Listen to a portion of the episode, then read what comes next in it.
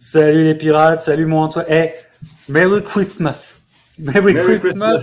Merry Christmas, Antoine 230 livres. Et oui, c'est ton capitaine qui est avec toi, évidemment, pour euh, une vidéo de Noël qui va puncher. Évidemment, alors j'ai mis mon petit pull de Noël, évidemment, de, en, bon fan de Mike euh, qui, qui se respecte. Antoine, salutations. 130livres.com va toujours aussi bien.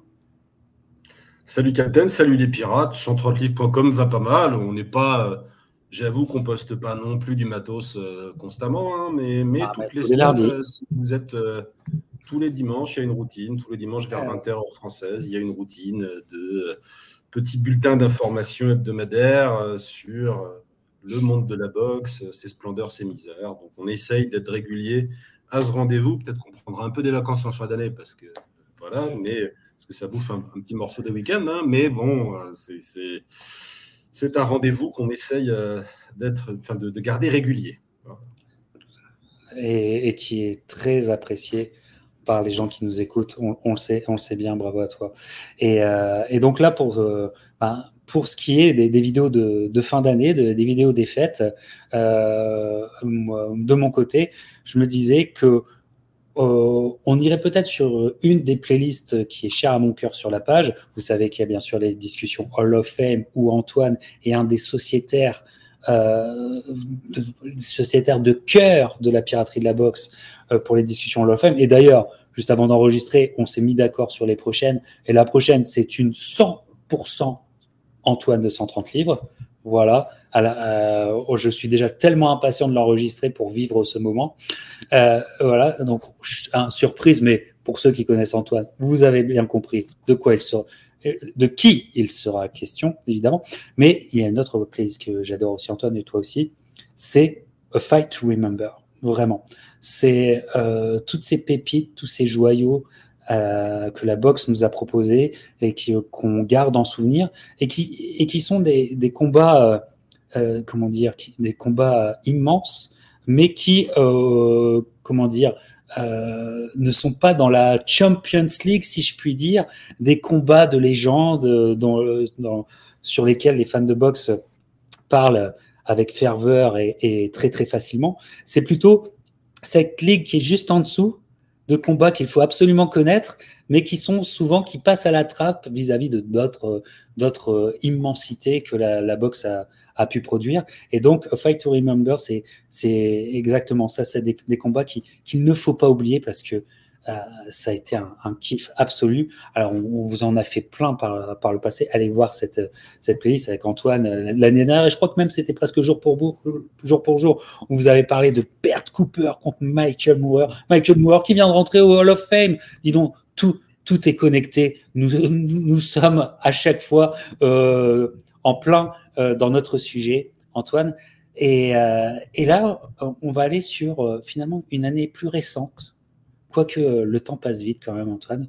Mais j'ai envie, et j'ai envie de retourner sur une année qui qui pas si loin que ça, et, et dans une catégorie des légers, parce qu'en ce moment on parle énormément des 135 livres, énormément des légers depuis depuis longtemps, avec des stars qui sont là, des stars modernes, voilà, qui existent. Mais c'est bien de revoir cette catégorie qui est une catégorie de légende. Comment elle vivait à des périodes où le star system et les réseaux n'étaient pas, euh, n'avaient pas atteint ce degré. Est-ce que tu es d'accord avec moi, Antoine? Euh, bah, c'est intéressant, effectivement. Moi, j'ai tendance à radoter sur le sujet, euh, sur les, la catégorie des légers actuels. C'est un, des symptômes, c'est une un des symboles de ce, de, ce dont souffre la boxe aujourd'hui. Hein, c'est une, vision survendue, alors que quand on, quand on gratte historiquement des années peut-être un peu moins dorées sur le papier et qu'on regarde les combats qui ont eu lieu, parce que la vérité, elle est dans les combats qui ont eu lieu. Et ce qui nous a déçus dans les 135 livres de ces quelques dernières années, c'est que les combats n'ont pas eu lieu, à de rares exceptions mm. Et en effet, euh, il n'y a pas si longtemps, parce qu'on ne parle pas de la boxe en noir et blanc, hein, tu l'as dit, Captain. Euh, bon sang, on va parler de 2008. 2008, c'est pas non plus. Euh, c'est c'est pas c'est pas la time machine hein, c'est pas la plupart des pirates qui nous regardent suivaient déjà la boxe c'est pas un truc de croulant hein, pas du tout c'est 2008 et et, et ce sont des boxeurs qui faisait peut-être. les boxeurs ont toujours été, bien sûr, des personnes qui. Enfin, jamais un boxeur se souvent, par définition, mais enfin, c'était peut-être un petit peu moins des grandes gueules, au sens. c'était peut-être moins des gars qui réclamaient un statut. Euh, qu'aujourd'hui. C'était des mecs qui réclamaient des combats, c'était des mecs qui, euh, qui, qui, voulaient bosser, qui en voulaient, euh, qui avaient faim, qui avaient.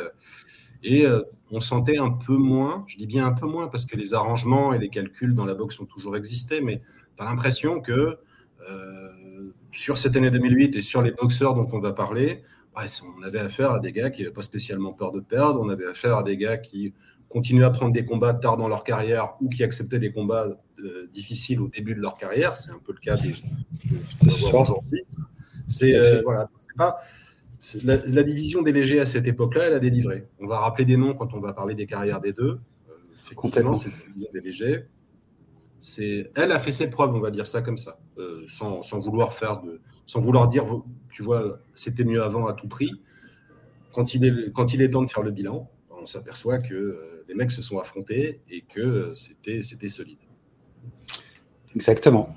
Exactement. Et aujourd'hui, nous replongeons dans une soirée extrêmement spéciale, vraiment, qui va nous permettre de parler de figures, qui va nous permettre de parler de caractère, qui va nous permettre de parler de boxe.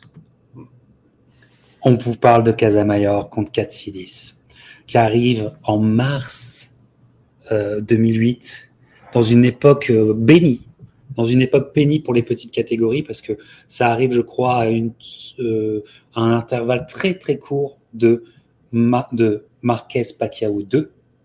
Mhm. Absolument.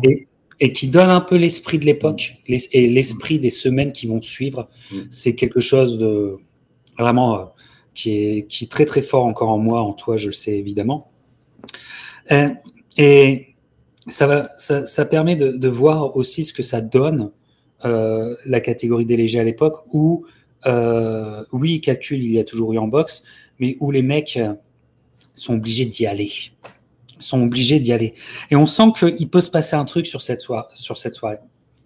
Et c'est finalement une soirée qui, qui comment dire, que j'attendais et en même temps qui a dépassé mes espérances. J'ai un gros souvenir de ça. Et pour te dire que j'ai un souvenir de ça très très fort, c'est que je me souviens de toute la carte. Donc, cette soirée est une soirée de Golden, de Golden Boy Promotion sur HBO, HBO de la grande époque, Golden Boy Promotion. Et en fait, cette soirée est vue comme une, en fait une soirée un petit peu, euh, comment on pourrait dire, de garage, comme on dit ici, mais euh, une soirée euh, pas travaillée comme, comme il se devrait, parce que ça arrive dans un petit casino de Californie, presque, je crois, vers le désert californien. Euh, à Cabasson. Cabasson, c'est entre Riverside et Palm Springs. Et effectivement, c'est pas, euh, pas la destination la plus glam en Californie. Hein. Voilà, c'est pas la plus glam. Voilà, la, comment dire, l'arena est toute petite, mais ce qui va donner, à, à, à contrario, ce qui va donner une ambiance euh, enfin géniale, une, ambiance géniale. Donc il y, y a, quelque chose, tu vois, on sent qu'on est dans le désert, euh, on sent voilà et tout. Et puis il y a une, il y a une sous-carte où euh, alors, euh, je te le rappelle, mais là, il faut vraiment s'en souvenir, mais je m'en souviens.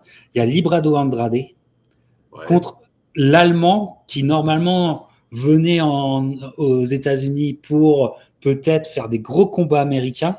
Et donc, il devait gagner contre Librado Andrade pour euh, certainement signer pour un truc encore plus fort. C'est Robert, comment il s'appelle Stiglitz. J'arrive jamais à prononcer. Vas-y, dis-le Robert Stiglitz. J'arrive jamais à la prononcer, donc euh, je vais pas continuer. Et, et qui, avait euh, euh, et c'était une demi-finale mondiale, je crois, si je me souviens bien. oui, absolument. IBF, tout c'était, C'était une, et, et Librado Andrade, qui, qui était un boxeur que je n'avais vu qu'une fois, encore de façon furtive, contre Michael Kessler et tout. Et là, comment il m'apparaît comme ce, ce besogneux, tu sais, ce, ce, ce boxeur euh, mexicain mais basé au Canada, euh, qui avait enfin, qui avait à première vue rien de spectaculaire, mais qui allait, qui avait une envie et qui et qui finalement va faire très fort parce qu'il va casser euh, Stick Blitz. Il, va, il va le il va le casser. Et c'est une énorme victoire pour lui, presque inattendue. Et moi, je suis tellement dire, waouh, c'est impressionnant que que je vais être un des premiers à Montréal à acheter un ticket pour Lucian Boutet contre Librado Andrade.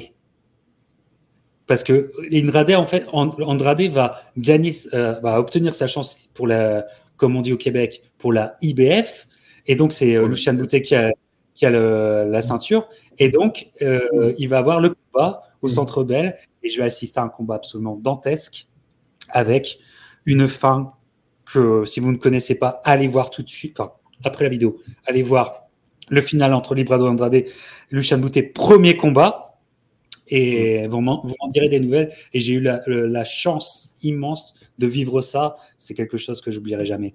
Euh, donc voilà. Mais, mais la raison du pourquoi je suis, euh, je suis tellement enthousiaste sur ce combat, j'ai jamais été enthousiaste sur euh, Lucian Boutet, Boutet ou, enfin relativement enthousiaste, tu vois, mais jamais plus que ça.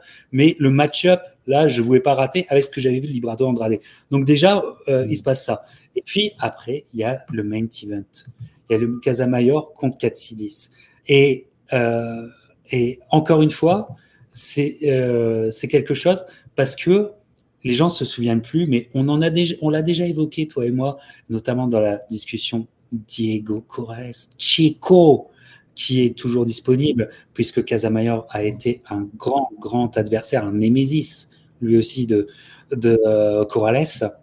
Et Casamayor, les, gens oublient souvent, tu sais, on, a le, truc un peu, euh, euh, comment dire, le discours tout fait de ouais, mais Weather, on le regardait aussi pour qu'il perde, ce qui est vrai, hein, ce qui est vrai. Mais si on a bien un à l'époque que je regardais non pas pour qu'il perde, mais pour qu'il se prenne une branlée que j'espérais qu'il n'ait jamais d'ailleurs. C'est bien Casamayor qui a qui, qui reste une des figures à mes yeux, à mes yeux, mais euh, une figure fascinante, hein. mais tellement détestable que on avait la détestation. Tu sais, on, se lâchait sur la détestation de Casamayor. C'est peut-être d'ailleurs pour ça que j'ai encore du mal avec les boxeurs cubains à cause de lui, tu vois, et tout. Mais je te jure, mais euh, je le regardais pour ça. Et, et, et je parle beaucoup, excuse-moi. Et d'un autre côté, était véritablement une inconnue pour moi. J'avais juste entendu qu'il y avait un combat de fou en Angleterre qui avait eu avec lui, avec lui mais dont je n'avais pas vu les images. Je les verrai que bien, je les verrai après 2008 ces, ces images-là. Euh, voilà. Enfin après les après les, choses, ces images-là, c'est Katsidis contre Graham, qui a un combat euh, dinguissime. On va peut-être faire une évocation de ça, mais bref, simplement l'attente du match-up, euh, Antoine à ce moment-là, je me suis. Toi, dans ton souvenir, t'attends ça ou tu as, de l'intérêt pour ça? Bah, À l'époque, enfin, ce combat, il est organisé pour que ce soit euh, euh, un passage de témoin. Il est organisé de, la sorte. C'est-à-dire que vraiment, Casamayor, à l'époque, euh, mine de rien, il est. Casamayor, il est de 71. On est en 2008. Casamayor, c'est déjà un boxeur qui a du kilométrage. Alors qu'il a, il a euh, déjà fait euh, un, parcours pas inintéressant, euh, c'est le moins qu'on puisse dire. Il a été champion en super plume, il est monté en léger, il a affronté, on va le rappeler, mais il a, il a affronté des, très bons boxeurs. Mais il était déjà pas passé professionnel relativement tôt. Il a eu une longue carrière amateur, Casemayer. C'est un type qui a commencé par être champion olympique dans, dans la catégorie des coqs. Il a continué sur une Olympiade avec de moins bons résultats en plume. Et donc, il est passé pro relativement tard. Et il a eu une carrière pro relativement dense. Donc, à l'époque, il a du kilométrage, Pépère, parce qu'il a déjà 400, 400 euh, combats amateurs derrière lui. Et il en est à une grosse trentaine de combats pro assez denses euh, en niveau d'adversité. Euh, donc, face à lui, on met Katsidis, qui est un garçon invaincu et qui, qui a eu deux combats épiques, qui a deux combats épiques derrière lui, dont Graham Earl, tu l'as rappelé. Et il est vendu comme, c'est à la fois un contraste de style, parce que Casamayor, c'est un Cubain, donc il a, il a cette dimension assez expérimentée, assez technique, alors que Katsidis, c'est, donc, et c'est le méchant, parce que c'est un boxeur sale, alors que Katsidis, dans le storytelling, c'est le gentil. Il est jeune, il est invaincu, il a une forme d'honnêteté, c'est un blue collar, euh, c'est un blue collar australian guy, il a cette forme d'honnêteté, il donne tout sur le ring, et c'est pas le genre de gars qui te fera des coups en douce. Euh, donc il y a ce côté, on te vend vraiment une image de deux boxeurs très très différents. et on espère assez clairement, et le public du casino ce soir-là aussi, on espère que Katsidis va gagner parce que c'est parce que c'est le jeune, parce que c'est le mec qui ne triche pas. On a collé très tôt à Katsidis, et c'est très sensible dans le commentaire américain, une image de nouveau Arturo Rogati pour donner une petite voilà. idée, ce qui est censé être le mec. Et, donc ça veut dire qu'on veut, on veut l'aimer en fait. On veut, euh, euh, il représente un truc très authentique, alors que Casamayor représente, représente un énorme enfoiré qui euh, technique des Cubains, mais qui derrière est très fort à la fois en coup coup après le gong, coup de boule. Ah il, a eu, il a eu des points déduits pour tous les motifs dans sa carrière jusque-là. Hein les petits combats, dans les grands combats, il a fait des crasses tout le temps, donc il est très prévisible, ce type-là, vraiment. Moi, j'aime bien, mais j'aime bien parce que, un peu par esprit de contradiction, il faut l'avouer, et puis parce que euh, c'est pas juste un boxeur sale, c'est un très bon boxeur. Donc il a ce côté, euh, voilà, je le pardonne plus facilement qu'à d'autres, on va dire ça comme ça. Bon. Mais, c'est vrai que c'est dégueulasse, c'est vrai que c'est un, méchant, il sera prêt à tout, c'est un méchant. Et, et c'est sûrement pas Casamayor dans l'état d'esprit dans lequel les, deux mecs vont être euh, ce soir-là, c'est pas du tout Casemiro qui va être prêt à lâcher, euh, à lâcher son trône euh, avec gentillesse, avec dignité, avec quoi que ce soit. Non, Casemiro, le combat. Ou même changer son image. Ou même et penser à changer son image. Casemiro, c'est pas le problème. Non, pas du tout, que dalle. Alors, la, merde, lui, il a pour gagner. et c'est lui, il est champion linéal des légers. Il a gagné cette, ce titre-là contre Diego Corrales. Mais, mais quelque part, ce combat, c'est un titre bidon c'est un titre en chocolat, en gros WBO, mais c'est pas le titre WBO, c'est plutôt une demi-finale. Et, euh, et c'est euh, qui le détient. Oui. Et, euh, effectivement, c'est une histoire d'image, et c'est une histoire. Et c'est aussi, ça vous permet, tout ce que vient d'exprimer Antoine, vous permet de comprendre pourquoi on pouvait dire qu'il y avait des combats qui étaient estampillés HBO. Qu'est-ce que ça voulait dire estampillé HBO C'était estampillé aussi en termes d'esprit et d'image tu vois, mm. euh, avec les personnages, parce que HBO était dans une recherche de profil de personnages autant que de profil de boxeur. Et donc, effectivement, ce profil qui a instauré Arthur Gatti et qui a fait des, des, heures immenses de HBO, et ils étaient toujours en recherche du nouveau. N'oubliez pas qu'Arthur Gatti a définitivement raccroché les gants juste un, quelques mois auparavant, c'est l'été 2007. Voilà. Et donc, et, il faut qu'on perpétue. Ce profil doit continuer. Et doit continuer, évidemment, avec quelqu'un d'autre. Et effectivement, Katsidis, c'est un, c'est un très bon casting. C'est un très bon casting parce que Katsidis, euh, il y a cette volonté à la, à la Arturo Gatti. Personne ne pourra atteindre Arturo Gatti, mais à la Arturo Gatti, il y a cette volonté, il y a cette, cette cinégénie. Hein, c'est un mec qui avait une gueule et c'est une gueule qui marquait très vite et tout ça. Et puis, c'est un, c'est action-packed. C'est un, action, un action euh, fighter. Et ça, donc, euh, c'est un casting qui, euh, qui comment dire, qui fonctionne. Et petit aparté sur Graham Hurl et ce, premier combat, parce qu'ils s'affronteront en fin de carrière aussi. Hein. Ils s'affronteront une deuxième fois en fin de carrière, mais contre Graham Hurl, ce qui se passe en Angleterre, et, et fait, va marquer le, enfin, va enfoncer le clou de, de, ce casting de HBO parce que ce qui se passe en Angleterre est proprement hallucinant parce que euh, Katsidis va prendre à froid Graham Earl qui était un bon boxeur euh, et va, le prendre à froid euh, etc et il, va avoir des, des knockdowns euh, très très vite et mhm. euh, il y a ce moment incroyable où l'arbitre monte enfin et là tu vois l'importance de l'arbitrage où, cet arbitre qui, qui a été exceptionnel ce soir-là euh, comment dire, le coin de euh, Graham Earl, en fait, panique un peu, même s'il y a eu, déjà eu deux knockdowns, panique un peu, envoie la, envoie la, serviette. Voilà. La serviette qui est rattrapée par euh, l'arbitre, qui est rattrapée au vote par l'arbitre, mais l'arbitre refuse, de, refuse ce constat. C'est-à-dire parce que l'arbitre voit mieux en fait le coin, voit mieux que Graham Earl n'est pas n'est pas encore euh, totalement sonné et encore dans le combat.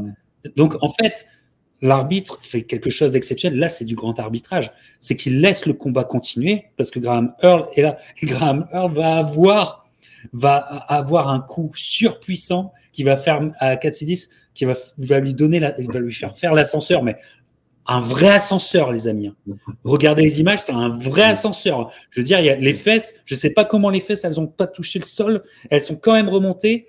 Euh, c'est incroyable, Il n'est pas compté, hein, 4C10. Il n'est pas compté. Euh, voilà. Et le combat continue, mais 4C10 va reprendre et très très vite euh, va réussir à là, effectivement, arrêter Earl sous l'arbitrage. En fait, un, un truc de fou. Un truc de fou, un truc un peu à la Arturo tu vois. Oui. Et donc, euh, Arturo, et donc le casting de Katsidis, qui est une figure complètement oubliée aujourd'hui. C'est pour ça que je voulais en parler avec toi, parce que euh, Michael Katsidis est complètement oublié aujourd'hui, mais mais il, il, y a eu, il y a eu un petit chapitre Katsidis qui a donné, excusez-nous, alors on ne joue pas la boxe, mais qui nous a donné un fun de fou.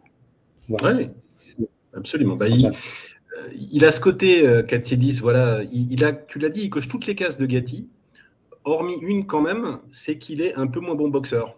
C'est-à-dire que là où Gatti était capable de boxer, il avait plus de cordes à son arc, Gatti. C'était pas qu'un bagarreur, on l'a dit pendant la discussion Hall of Fame. Gatti, très souvent, il adorait ça et finissait par se laisser happer dans de la baston mm. pure et dure, mais il était tout à fait capable euh, de, mettre plus de technique, de travailler à distance, d'être. Il avait ça, Gatti. Katsidis ne l'avait pas vraiment. Katsidis, c'était un brawler. Il l'avait pas, pas aussi bien. C'est un brawler. Même si je pourrais te, te donner un, un, combat où je trouve qu'il a fait un énorme effort, mais, mais c'est vrai qu'Assis aurait jamais pu mm. faire euh, la performance d'Arturo au deuxième combat mm. contre Mickey Ward, où Arturo fait le grand boxeur. Il n'aurait jamais, il aurait jamais pu faire ça. il n'avait pas, le, pas un registre aussi varié, techniquement aussi varié que celui de Gatti. D'ailleurs, euh, ben voilà, c'est beaucoup de choses opposent, on l'a dit, Katsidis et Casamayor. Katsidis, il a été, il a eu une carrière olympique tout à fait honnête. Euh, pour l'équipe d'Australie, il a participé aux Jeux olympiques, mais lui, il est sorti au deuxième tour du tournoi olympique auquel il a participé. Il n'avait pas le, la, vista, il n'avait pas le pédigré euh, boxe euh, d'un Casamayor, sûrement pas. en revanche, ce qu'il sait faire, c'est-à-dire le pressure fighter, il le fait bien. Il a des, gros atouts physiques, il a beaucoup de caisses, pas d'endurance. il sait se sublimer sur le ring il a cette particularité qu'effectivement, tu l'as dit, hein, il a le visage qui marque un peu comme Gatti. Et tu le vois oh finalement trouver un second souffle alors qu'il a la gueule en chou C'est assez impressionnant. donc c'est un profil de boxeur assez dramatique et euh, voilà, qui est, qui est apprécié du public hein, parce qu'il y a, ça crée des combats à rebondissement, euh, ça crée. Euh, enfin, c'est. Alors après, c'est vrai que le costume de Gatti est un peu large, un peu large aux épaules pour lui. On cherche un nouveau Gatti, c'est le jeu c'est pas tout à fait Arturo Gatti non plus, Katsilis. En revanche, c'est un type qui nous donnera euh, quelques très bons combats. Ça, euh, c'est le moins qu'on puisse dire. À commencer par ce contre Casamayor. Exactement. Et, combat, il va y avoir donc il y a une, sacrée pression en fait euh, au démarrage de ce combat. comme je vous disais, l'ambiance, la soirée a été vraiment bonne, voire excellente. Et donc, le, main event va, va, va être de même. Casamayor, Katidis s'engage dans un combat. Et en fait, euh, combat avec un grand C, il va y avoir tout de suite. Parce que euh, finalement, euh, on est dans un duel de droitier-gaucher et Katidis va subir ce que, d'une certaine façon, Graham Earl a subi sous ses coups. C'est-à-dire un démarrage complètement raté si je puis dire, il va être totalement pris à froid par, euh, par la gauche, par la gauche de Casamayor. Et j'ai encore l'impression, même encore aujourd'hui, que Casamayor est presque surpris de démarrer aussi bien. Tu vois? Et, parce que Casamayor démarre super bien, il, il le cadre tout de suite super bien. Et premier knockdown euh, près des cordes. Ça vient euh, avant, avant la 30e seconde du round. Voilà avant la 30e, et alors c'est un flash knockdown, c'est-à-dire que euh, se relève tout de suite, il sait qu'il a merdé, euh, voilà. Et on reprend le combat, on va vers le, centre du ring quelques dizaines de secondes plus tard. Bam Encore une excellentissime gauche que, que n'arrive pas à, à n'arrive pas à s'ajuster pour le, moment. Encore pris à froid, boum Deuxième knockdown, on est sur le premier round, il y a deux knockdowns. Heureusement, je crois qu'il n'y a pas le free knockdown rules dans ce combat. Non, il n'y est pas. Il n'y est pas. Effectivement, les commentateurs le rappellent. Euh, il n'y a, pas la règle du, des, trois knockdowns. Il n'y a pas la. Heureusement, parce que. Euh, énorme.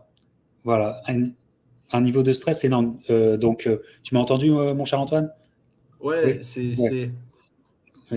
En fait, Katsidis rate son début de combat, probablement parce que pour lui, il sait que c'est son soir, c'est le moment où ça doit arriver. Il n'a jamais affronté un Zozio comme Casamayor dans sa carrière. Il a affronté des mecs, on a parlé de Graham Earl. Graham Earl, c'est un profil de bon boxeur anglais, généreux, etc. Mais c'est pas, il n'a pas du tout ni la technique ni le vice de Casamayor, pas du tout. Euh, c'est la même chose d'ailleurs parce qu'il a un deuxième combat qui achève, qui est aussi assez sanglant euh, en, sous-carte de Hopkins contre Wright. Il a un, deuxième combat un peu mémorable contre un, type qui s'appelle Sarah Monzot c'est un, gros combat, c'est une grosse baston sanglante, etc. Mais c'est pas contre un Casamayor. Et c'est en, vertu de ces deux combats-là qu'il se retrouve propulsé euh, sur un main event euh, contre Casamayor. Et quand on voit l'entrée des deux boxeurs, c'est assez symptomatique. Casamayor, lui, il rentre, en, il rentre en footing, il a l'air assez détendu. C'est, il va passer une autre journée, une, nouvelle journée au boulot. Euh, il ira en moi, j'ai neuf enfants, donc je boxe, je boxe pour mes neuf enfants. Bon, c'est il a l'habitude. Et Katsidis, lui, c'est make or break. Kazamayer, il a déjà été champion du monde, il a perdu son titre, il l'a regagné. Il a toute une vie derrière lui. Il a, boxé en amateur, je l'ai dit, une carrière très longue. Euh, il a vécu des, des, combats complètement mémorables. Euh, il a affronté, il a pris deux fois Chico Corrales, il a perdu de très peu contre Acelino Freitas, il a perdu de très peu contre Castillo, de tellement peu que le commentateur ce soir-là dit qu'il a battu Castillo. Or, il a perdu contre Castillo, même si c'était une, une défaite au point extrêmement serré. Donc, il a eu plusieurs vies, euh, Casamayor. Je dis pas qu'il s'en fout, bien sûr, il s'en fout pas, mais enfin, il annonce en conférence de presse, oui, vous comprenez, moi je suis un peu vieux, il faut quand même commencer à se contrôler. Donc il a, il dit, il a fait du sparring qu'un jour sur deux pendant son camp d'entraînement parce que bah, c'est, euh, il se connaît, il n'avait pas besoin de faire ça. Avance rapide, Katsidis rentre le deuxième parce que c'est lui qui a un titre, même si c'est un titre en chocolat, il rentre le deuxième.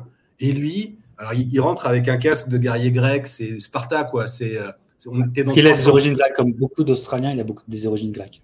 Absolument. Il vend, il, vend ses origines grecques, mais tu sens qu'il il habite son rôle, il fait très. Euh, c'est son soir et, il s'est foutu une pression. Il a les épaules larges, Pépère, mais il s'est foutu une pression sur les épaules de ma boule, de ma boule. Et, et, et évidemment, lui, il n'a pas besoin d'un palier de décompression, il n'a pas besoin de ça, il connaît tellement bien son métier que c'est pas la peine. Et tu l'as dit, ben voilà, la vérité, c'est qu'Atsidis s'approche un peu bêtement de Casamayor, et Casamayor, il le cadre. Premier knockdown sur un droite, parce qu'il est gaucher, sur un droite-gauche d'école qui passe comme dans du beurre. Et le deuxième knockdown, regardez-le, les pirates, c'est à s'arracher les cheveux quand on, quand on est pour Katsidis, c'est à s'arracher les cheveux. C'est-à-dire que Katsidis va vers Casamayor en ligne droite, et il laisse Casamayor envoyer dans l'axe, une première gauche qui touche pas, une deuxième gauche qui touche pas, et il va finir par te toucher, mec. Et c'est la troisième, évidemment, ben, il, le prend, il, la prend juste sur le bouton, bam. Et là, là, tu, l'as dit, le premier knockdown, c'est un flash knockdown. Le deuxième, je pense que Capsilis, il a oublié son adresse postale, en fait. Enfin, c'est, ça va pas du tout. Enfin, il va pas du tout. Et il faut qu'il ait quand même une certaine, euh, une certaine euh, recovery. Enfin, euh, il faut quand même qu'il ait un châssis assez solide pour s'en remettre. Parce que ça, vraiment, il en a pris, il en a pris une assez, enfin, il en a pris une deuxième assez terrifiante. Et heureusement pour lui, Katsilis, il, fait un mini ajustement quand même dans son, il est dans le gaz, mais il fait un mini ajustement, c'est qu'enfin il monte les mains et il survit là. Il a, il a deux minutes à tenir, mais enfin il monte les mains et il survit comme il peut sur la fin du premier round le public est médusé parce que le public est pour Katsilis. Euh, c'est donc euh, euh, Dieu merci, il survit et heureusement d'ailleurs rétrospectivement, hein, parce que ah on aurait quand même été privé de ce qu'on on ne ferait pas une vidéo là-dessus en 2023. Non, non, et, tu, te poses des questions parce qu'Alcidis, ok, ok, pas grand boxeur, mais là tu dis même presque teubé quoi. Tu vois, c'est c'est pas c'est pas possible. Et il rentre dans le coin, il rentre dans le coin et euh, déjà on est euh, c'est on est en, catastrophe, tu vois. On est en catastrophe dans dans, dans le enfin, non, c'est pas catastrophe parce qu'il a un bon entraîneur qui va qui va vraiment calmer les choses pendant tout le combat. Il va, avoir un entraîneur qui va toujours euh, marquer le coup de vraiment le faire respirer, le calmer, au début des, des, rounds de repos, des, minutes de repos plutôt, et ce qui va quand même contribuer, l'air de rien, à le remettre dans le bain. Il va avoir un deuxième round où Katsidis, là, essaie de comprendre, de s'ajuster, de, de, mieux aller vis-à-vis de ce gaucher extrêmement pertinent qui est Casamayor. Et donc, c'est encore un round pour Casamayor, euh, euh, ce, ce, deuxième euh, round, mais qui a permis à Katsidis de se rassurer, qui a permis à Katsidis de, de, mieux savoir où il en était. Et finalement, c'est un round, les gens ne le voient pas, mais c'est un round de totale récupération pour Katsidis. Et à partir du troisième round, Katsidis, là, va faire du Katsidis, va, être, va réussir à appliquer une pression, va montrer va exprimer ce qu'il arrive à le mieux exprimer, c'est-à-dire the will, son, sa volonté. Euh, voilà. Et dès le troisième round, et encore plus flagrant au quatrième, eh ben, c'est Casamayor qui est plus dans le dur qu'on ne le croit, parce que le démarrage est tellement bon, mais est plus dans le dur que le croit. Et le Casamayor qui est dans le dur, même si il a sa poker face, en fait, c'est tout son vice qui ressort. Parce qu'il est en mode, euh, et c'est, je trouve ça assez flagrant quand on, revoit, on revisionne ce, combat. Il est en, finalement plus en mode, survie qu'on ne le croit. Et donc là, vous avez un combat, mais qui est, à mon avis, un combat à regarder dans toute l'école de boxe, ou plutôt dans toute école d'arbitre de, boxe, parce que c'est du Casamayor qui donne des coups de tête constamment. Il y a une façon d'amener la tête pour, tu sais, il y a une façon, tu vas pas donner un coup de boule, mais il y a une façon de rentrer la tête, de appliquer sa tête euh, au plus près pour euh, provoquer le coup de boule. Il y a et regardez, ça va, ça va devenir une constance dans le combat. Et, mais il, il fait ça parce que parce qu'il est dans le dur et, et qu'il est dans le dur et c'est et alors aucune réprimande de l'arbitre. J'aime bien un moment il y a des coups il y a des coups bas des deux côtés et là l'arbitre fait oh Katidis. J'adore l'arbitre qui se retourne vers Katidis. Oh Katidis, tu sais il y a peut-être j'exagère mais non peut-être peut-être que j'exagère pas mais il y a peut-être une centaine de tentatives de, de, de coups fourrés avec le front et vous, voilà. Celui qui se prend une réprimande, c'est Cassis. J'adore. J'adore ça, tu vois. Beaucoup de... L'arbitre, en fait, c'est assez marrant. D'une part, c'est vrai qu'il est, il est pas, euh, il fait pas suffisamment gaffe au vice de Casamayor, à mon avis. Et l'autre truc, c'est quand même qu'il rompt les clinches relativement vite. L'arbitre casse les clinches, y compris, y compris quand, quand, les deux sont encore en train de bosser. C'est assez euh, parce que c'est un arbitre qui n'aime pas les clinches. Voilà. Donc il, il les interrompt. Alors en général, Casamayor a quand même eu le temps de mettre un coup de boule. Il en prend quelques-uns, mais il en donne beaucoup. Dès le, dès le troisième round, en gros, dès le break après le quinzième round, Katsilis commence à avoir euh, le visage enflé. Euh, dès la fin du troisième, hein, ça vient vite. Euh, et effectivement, tu l'as dit, le, deuxième round, c'est la masterclass de Casamayor qui tourne autour de Katsilis, un coup à gauche, un coup à droite. Il a les mains basses, il la lui fait, enfin, il a le timing, il a tout ce qu'il faut. Et, il, brille, donc il gagne le round, mais tu l'as dit aussi, il fait pas mal à Katsilis dans le deuxième, donc Katsilis, il a récupéré. Dès le troisième, qui est très serré, tu peux le donner à l'un ou à l'autre, ces deux styles de beauté, mais dès le troisième, Katsilis a, a mis en place son, sa, filière à lui, et il est, euh, il est capable d'aller mettre la pression. Très vite aussi, on s'aperçoit d'un truc, c'est que les coups de Katsilis sont lourds, ils font du bruit, et ça, ça impressionne toujours beaucoup. Euh, les arbitres, enfin les juges, ça impressionne toujours beaucoup le public aussi. Dès le deuxième round, ça commence à chanter, le public chante Michael, Michael, parce qu'ils l'ont vu se faire massacrer au premier. Et là, il y a le côté euh, belle histoire. Et dès le, dès le deuxième round, ça commence à chanter. Le public est à fond derrière lui. Et effectivement, euh, bah, malgré tout, il a la poker face, tu l'as dit, parce que bah, lui, il a vu, il a vu le film, hein. il connaît très bien. Enfin, il a déjà été dans des situations très compliquées sur un ring. Il voit très bien euh, de quoi on parle.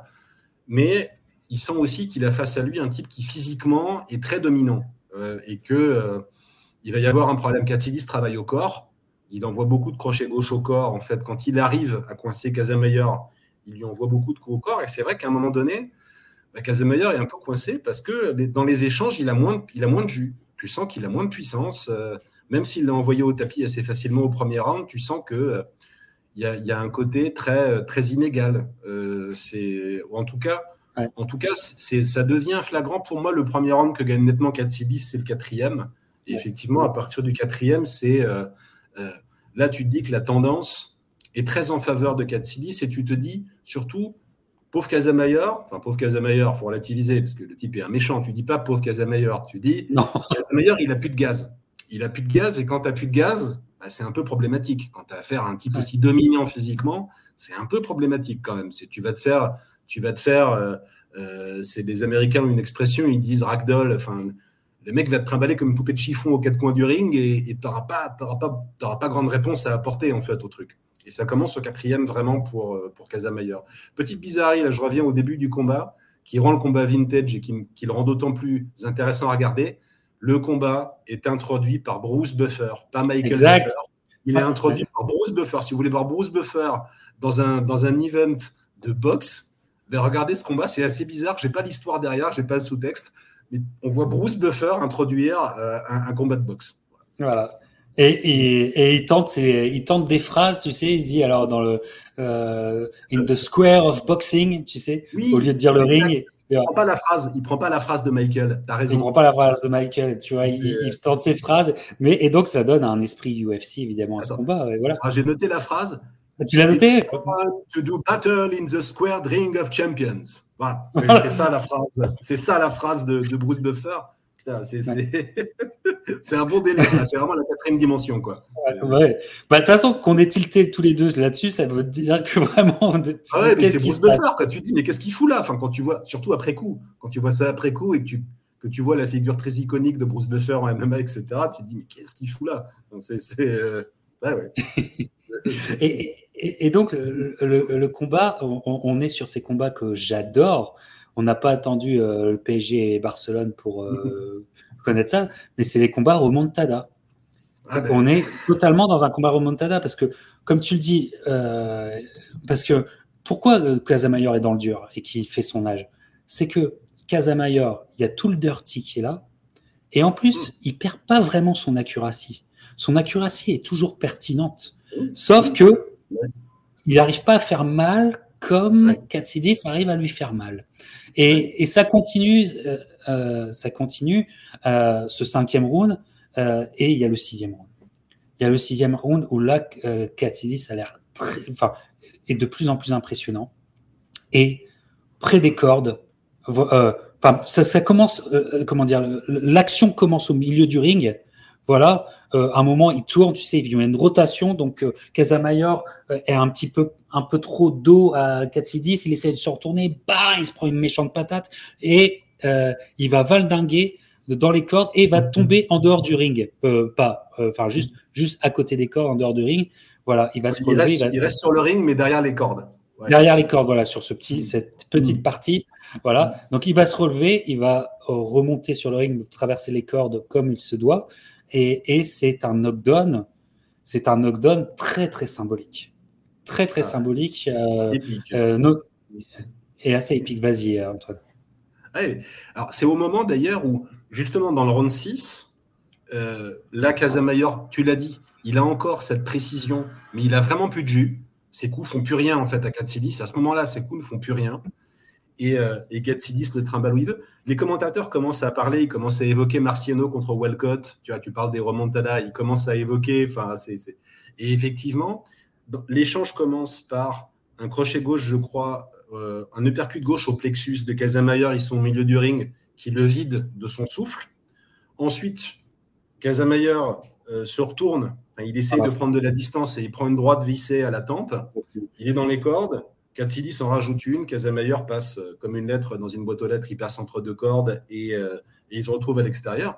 Et là, autant tu voyais pas Katsilis survivre après avoir vu le premier round, autant tu vois euh, un boxeur qui physiquement est vidé, qui se fait virer du ring par un adversaire qu'il a beaucoup travaillé au corps, qu'il a beaucoup fatigué, etc. Tu rajoutes que bah, il y en a un qui a 27 ou 28 ans et l'autre qui en a quasiment 10 de plus. Euh, ouais, ça sent vraiment pas bon du tout, du tout, du tout pour Casamayor. Là, c'est euh, la dynamique du combat. Tu te demandes comment cette dynamique-là peut changer. Ouais. Effectivement, comment ça peut changer? Parce que, euh, comment dire, les, rounds suivants, 7 et 8, vont pas vraiment changer la donne. Katsidis va, va montrer qu'il qu'il domine le combat, même si il est encore très naïf. Et, il reste très naïf sur tous les, les trucs et les vices de Casamayor qui, aident Casamayor à survivre à survivre. Mais même s'il y a un neuvième, et round, euh, dans mon souvenir, un neuvième round où là, les coups, les échanges deviennent encore plus violents. C'est dans mon souvenir, les échanges deviennent violents dans le, dans le neuvième round. Euh, parce que, parce que les deux ont une accuracy très pertinente. Euh, ça tape pas dans le vide. Ça tape vraiment pas dans le vide, euh, Antoine. Bah, c'est vrai que ce qui va sauver Casamayor, en fait, c'est que Katsilis, pour faire sa remontada, il a dépensé beaucoup d'énergie. Euh, beaucoup d'énergie sur le round 3, 4, 5, 6. Et le round 7, en fait, au pointage, il le gagne, le round 8 aussi, mais euh, en étant un peu moins dominateur. Il peut plus, en fait. D'ailleurs, c'est rigolo, le round 7 commence, donc Katsili, c'est sur la lancée de son knockdown, et euh, il fait une espèce de prise de judo à, à Casamayor, il l'envoie par terre. bon, c'est pas très lucide. c'est euh, il, a, il, se, il commence à se reposer, il, commence à se reposer un peu au round 7. Euh, au round 8, il reprend vraiment sa marche en avant, il boxe en patron. Dans la minute de repos entre le round 8 et le round 9, le coin de Casamayor lui dit bouge, bouge, bouge, remets-toi à bouger, remets-toi à lui tourner autour. Et effectivement, au round 9, Casamayor retrouve cette, euh, il retrouve cette accuracy il retrouve euh, cette faculté à partir un coup à gauche, un coup à droite, à être assez imprévisible. Euh, tu l'as dit, il se remet curieusement, parce que c'est c'est bizarre qu'un adversaire, enfin qu'un boxeur de son âge trouve un second souffle, mais tu as l'impression que dès le round 9, tu as l'impression qu'il se remet à faire mal à Katsilis en fait. oui. Euh, dès le round 9. Alors il lui fait d'autant plus mal qu'il prend un avertissement pour Kuba parce qu'il lui met un magnifique uppercut de gauche dans les robignoles, un truc d'école. Et alors là pour le coup, il fait ça sous de l'arbitre en plus, donc c'est pas très mal. L'arbitre, l'arbitre lui fout un Casamayor. L'arbitre l'a pas averti et il lui met directement, il lui met directement le point de pénalité, mais ce point de pénalité, il est mérité. D'ailleurs, Katsidis, il le prend dans la coquille, il n'en souffre pas tant que ça, Katsidis. D'ailleurs, ce sera peut-être une erreur qu'il commettra, c'est-à-dire qu'il ne prendra pas très longtemps pour récupérer, euh, il retournera tout de suite, mais il prend le coup dans les couilles et il fait une mimique limite cartoonesque à Casamayor en mode Mon gars, Vraiment, c'est, pas une. Il, surjoue pas la douleur, il surjoue pas. Non, non. non. franchement, t'es, ah vraiment obligé de il, il, avait il avait une gueule cinégénique et cette, mou, cette mimique, cette mimique, c'est vrai, quand vous allez la voir, vous penserez à nous parce que. Mais ce route 9 est un, une route de retour, comme tu le dis, de Casamayor, parce que Casamayor, en fait, il se rassure en, en pas que par le vice, arrive à faire mal à Katsidis. Katsidis répond, il est toujours là, c'est un guerrier et tout ça. Et, mais en fait, ce round 9 est un round vraiment de break qu'on ne, va, on, ne voit pas venir. Et après, finalement, comment dire, euh, la boxe et euh, le, côté, le côté, non pas douche froide, mais comment je pourrais dire, le, côté euh, on arrête de rêver, la, euh, boxe qui t'imprègne sa dure réalité euh, va arriver dans ce round 10. Et, pour moi, ça, c'est la, la boxe. Puisque Katsidis redémarre ce round sur les mêmes auspices, c'est-à-dire que avec toute sa générosité, peut-être avec mettre une, énergie un peu de, non pas de désespoir, mais une énergie qu'il aurait qu'il aurait dû peut-être mieux contrôler parce que il y va quoi. Il, y a, il y va encore avec ce qu'il a, c'est-à-dire euh, sa paire et euh, son envie. Donc il y va, mais là, Casamayor qui s'est rassuré, qui a, passé le plus dur, qui, a, qui en a fini de, de subir l'orage, euh, là, l'engagement de Katsidis va le perdre, surtout que Katsidis n'avait pas les, je pense, n'avait pas encore tout le, IQ box pour affronter un, gaucher comme ça. Et donc, près des cordes, dans un, dans un pas de retrait de,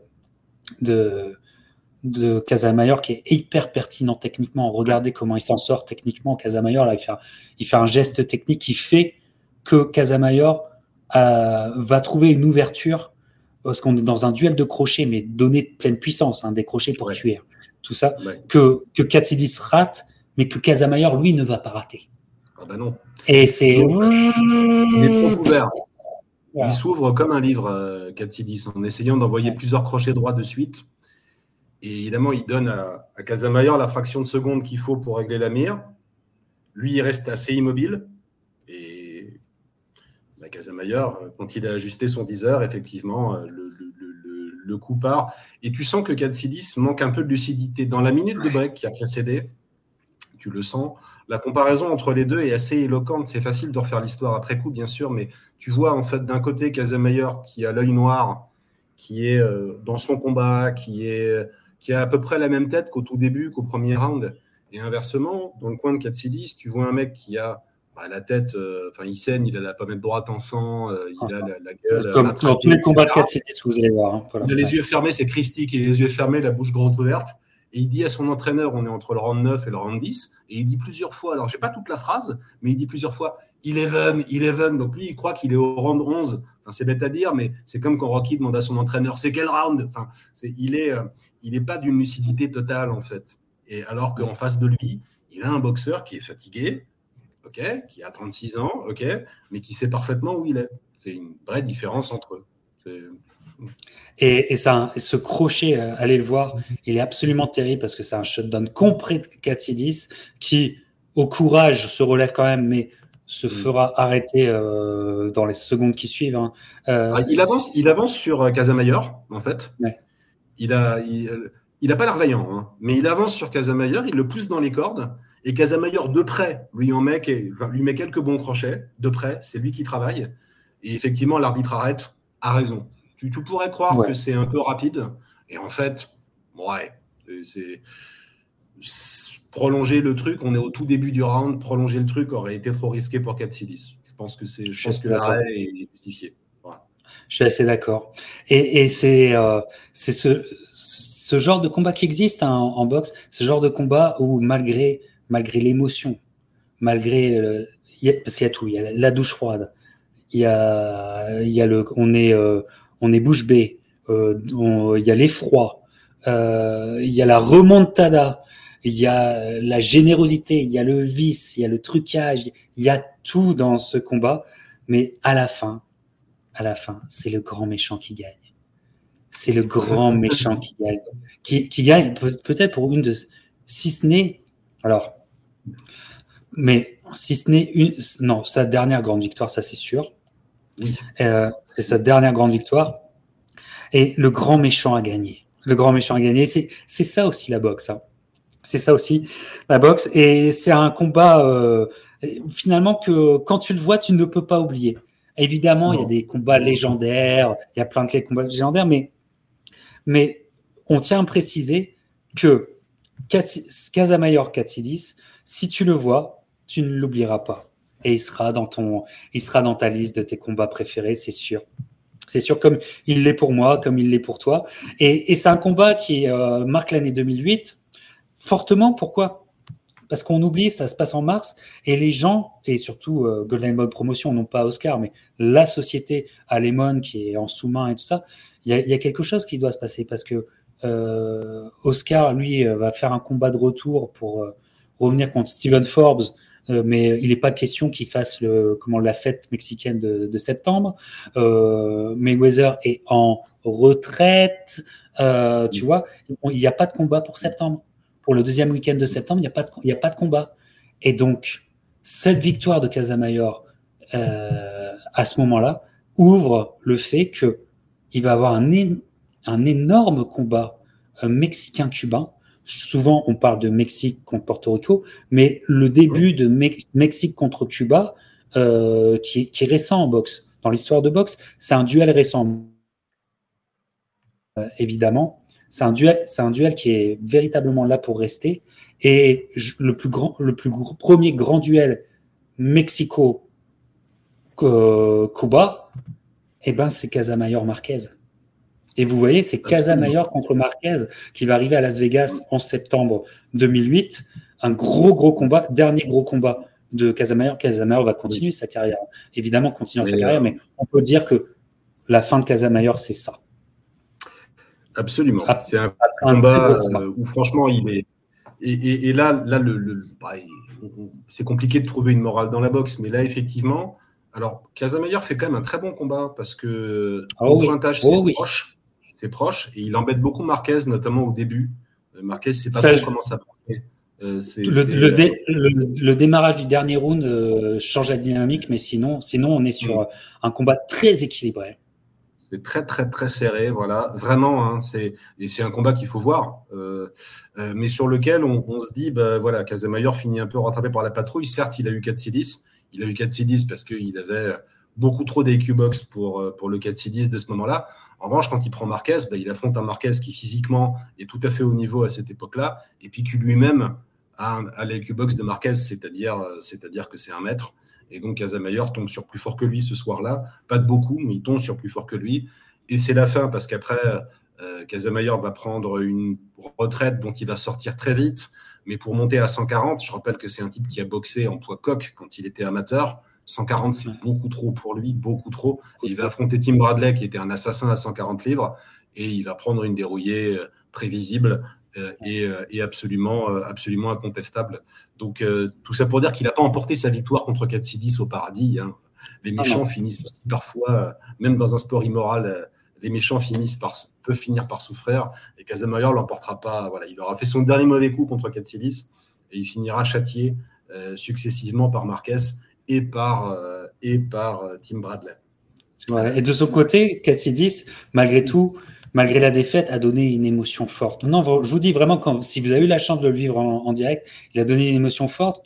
Et HBO est un diffuseur. HBO, il, vend, il vous vend des histoires, il vous vend des émotions. Et donc, euh, c'est un mec qui vont pas sortir de leur roster, quoi. Je veux dire, ils se disent, euh, OK, il a perdu. Et donc, en fait, à la suite de ça, le combat suivant de 4 donc toujours sur HBO, va être contre Baby Bull, contre Juan Diaz. Voilà. Et Cassidis, contre Juan Diaz, et on, euh, je, euh, comment dire, on parle, de, on parle de Juan Diaz entre nous avec, euh, avec Antoine, et je pense que dans le futur, on va vous parler de Juan Diaz. de Juan Diaz. je vous en avais déjà parlé dans la discussion Marquez, mais, mais Marquez est aussi un personnage qui reste présent. Attention, accrochez-vous. Mais ce combat Katsidis Juan Diaz est à montrer dans toute école de boxe. Parce que là, c'est le Katsidis qui appliqué qui sait qu'il a fait des erreurs en termes d'engagement. Et là, ils vont être non pas tête contre tête, mais ils vont être mi-distance à mi-distance et ça va. Et voilà. Et c'est, ça a montré dans toute école de boxe. Ça, ça jab, ça jab, ça, ça, bouge, ça jab, ça, ça jab. J'adore ce, j'adore ce combat parce que c'est un, un, combat de travail. Ils tra les deux travaillent l'un sur l'autre. C'est dinguissime le, le, le niveau.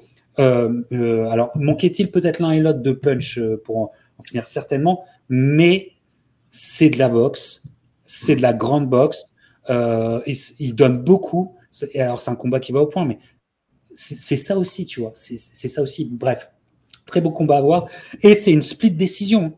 Katsidi, c'est pas loin. Katsidi, c'est pas loin. Et c'est une split décision. Donc, il a failli avoir une grande victoire. Il a failli avoir une grande victoire. Et, et après, lui aussi, Katsidis aura la chance d'affronter un, immense champion, peut-être un all-time great, mais Juan Manuel Marquez, dans un combat où, encore une fois, Katsidis perdra ce combat, mais Katsidis va donner l'émotion. Parce que dans ce combat, Katsidis va réussir à mettre au tapis Marquez. Et il n'y en a pas beaucoup qui ont réussi à le faire. Il n'y en a pas beaucoup. Encore un grand combat à regarder. Si vous voulez de l'émotion, bah, ça a été un provider d'émotions dans cette, fenêtre temporelle qu'on a déjà oubliée, mon cher Antoine. Que c'est vrai, cette génération est déjà complètement oubliée, mais on a kiffé, enfin, on a eu de l'émotion, quoi.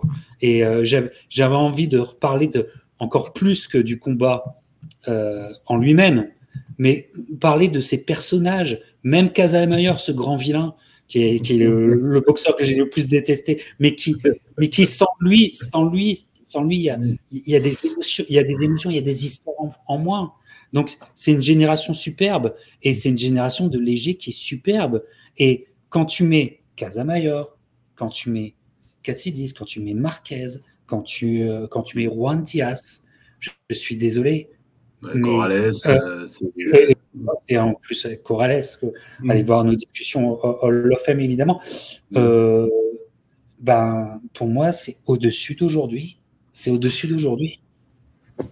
Bah, ça nous a donné des grands combats. Ça nous a donné des grands combats, euh, alors que la fameuse génération euh, dont on a beaucoup parlé à 135, qui était très prometteuse, elle nous a pas donné ça. Il y a eu des péripéties qui ont fait que les mecs se sont hésités, ils ont calculé, euh, ou alors ils ont pété les plombs dans le cas de Teofimo Lopez. Toujours est-il que quand tu juges au résultat, bah, tu peux être sévère. Moi, je suis sévère sur cette génération des, euh, des 135 livres. J'attends peut-être qu'il euh, fasse le travail à 140, mais on a déjà sous les yeux le, le, plan de vol pour tout niquer. Il suffit qu'il fasse pareil qu'à 135, donc on ne sait jamais si ça se trouve. Oui, je suis on aura la même, la même déception. toujours, toujours est-il que. Ouais, excuse-moi, mais toujours est-il. les, les mecs s'affrontaient, c'est tout ce qu'on peut dire. Contrairement à ceux d'aujourd'hui, les mecs s'affrontaient. Les mecs s'affrontaient, et donc, puisqu'il y avait affrontement, et peut-être que même techniquement, peut-être, alors dans le cas de Marquez, je ne serais pas d'accord pour le dire, mais pour d'autres, peut-être que techniquement, ils sont peut-être moins Mmh. moins euh, euh, talentueux qu'aujourd'hui. Peut-être. On, peut poser la, la question. était au-dessus. Marquez était au-dessus. Voilà, on est, on est bien d'accord. On est bien d'accord. Voilà. Je te dirais que était très très doué, mais il était méchant, il était un peu petit pour un léger. Voilà. Tout à fait. Mais mmh. le fait qu'ils s'affrontent et qu'ils se soient affrontés en hommes, excusez-moi, c'est un peu trivial, qu'ils soient affrontés en hommes, et eh ben au final, on a des émotions qu'on ne perdra jamais des, émotions que nous, fans de boxe, on ne perdra jamais. Et des émotions qui sont tellement là que, regardez, aujourd'hui, deux fans de boxe se réunissent pour essayer de vous la partager, essayer de la, diffuser. Voilà. C'est ce qui manque cruellement en, ce moment. Donc, on attend, moi, qui gagne, qu'il perde aujourd'hui, peu importe, mais donnez-nous quelque chose qui reste. Donnez-nous un souvenir qui reste. Donnez-nous quelque chose. Et c'est pour ça que j'avais envie de dire un grand merci à Casamayor, à Katsidis et aux autres de cette génération, parce que, bah, merci, parce que c'était, parce que on se rendait pas compte à l'époque, je je me rendais pas compte de, que quand même, euh, on était, tu sais, on était tatillon, on était déjà très critique, mais, mais euh, on a eu une grande chance, on a une grande chance de vivre ça. Voilà. Donc, euh, voilà, a fight to remember, une génération à se souvenir. Voilà, on a fait le boulot, Antoine, ou pas? Ben écoute, je crois, on verra, on verra dans 20 ans, euh, Captain, si on fait, euh, ou dans 15 ans, euh, si on fait une vidéo sur, je sais pas, Teofimo contre Loma, ou, ou, Loma contre ou, Combosos contre Teofimo, ou enfin les, quelques combats qu'on a eu, ou, ou Eini contre Loma, je, ne sais pas. Je sais pas si on les fera, ces vidéos-là, je sais pas. sais et on a fait Casamayor contre Katsilis, ça c'est sûr. C'est sûr, voilà, c'était notre petit cadeau pour les fêtes, euh, la petite, la petite dernière vidéo, excepté les lives, la dernière vidéo box euh, du Captain cette année. Euh, ça sera donc ce souvenir d'un grand combat chez Léger. Antoine, tous les, tous les dimanches soirs, tous les lundis, 130livres.com pour le lire. N'oubliez jamais ce rendez-vous. Moi, c'est le Captain Crochet et on vous dit salut, à bientôt pour d'autres aventures box. Ciao.